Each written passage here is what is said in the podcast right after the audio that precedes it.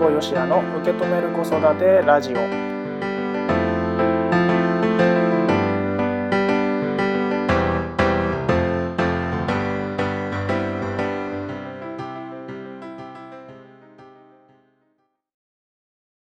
辛坊よしやです。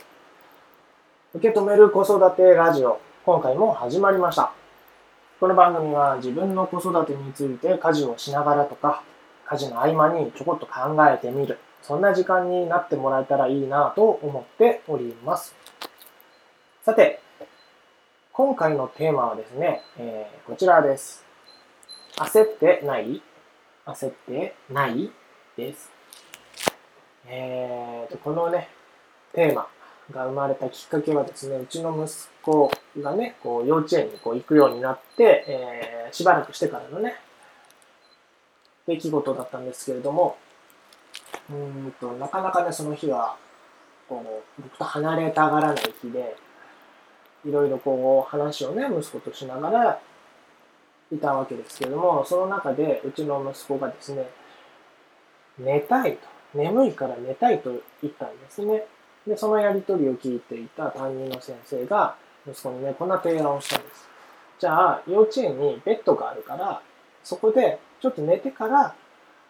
起きてまた遊びに来るっていうふうに言ったらですねあのそうするっていうことになったんですねうちの息子は。じゃあ寝てからやっぱり寝てから遊ぶっていうことになって先生にね連れられてその職員室の一角にあるベッドにね行ったわけです。で僕もねあのすぐ帰らず一緒にねちょっと付き添ってたんですけれどもでベッドにね、え息子がこう横になってで僕はそばにいて、で、先生もね、一応近くにいて。で、そこでこう、僕は先生といろんな話をしてたんですけれども、その中でね、あの、先生にこんなことを言われたんですね。子供たちは新しい環境で頑張ってます。だから疲れたんでしょうねっていうふうに言われました。で、先生にね、この言葉を言われて僕は気づいたんですけども、なんか、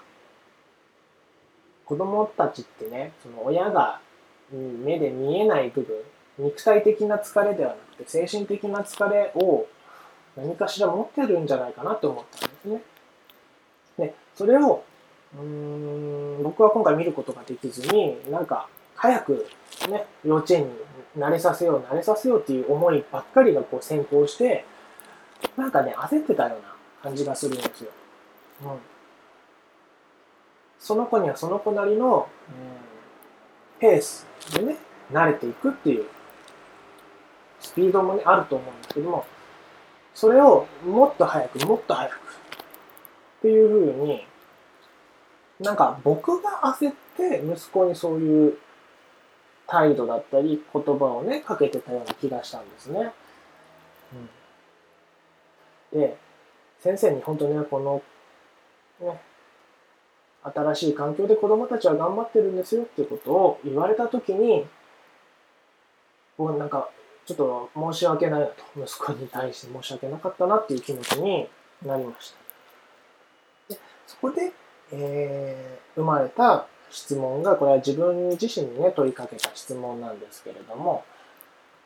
焦ってないっていう質問をね自分に問いかけました、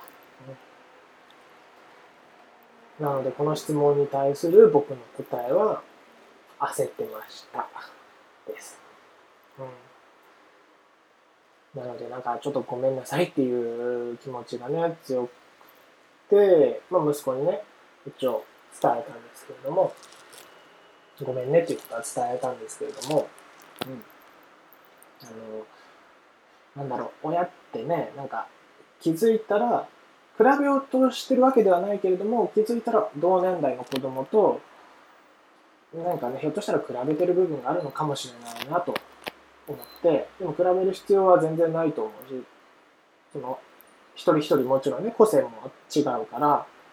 成長のスピードもね、違うから、うん、なんかそこにこ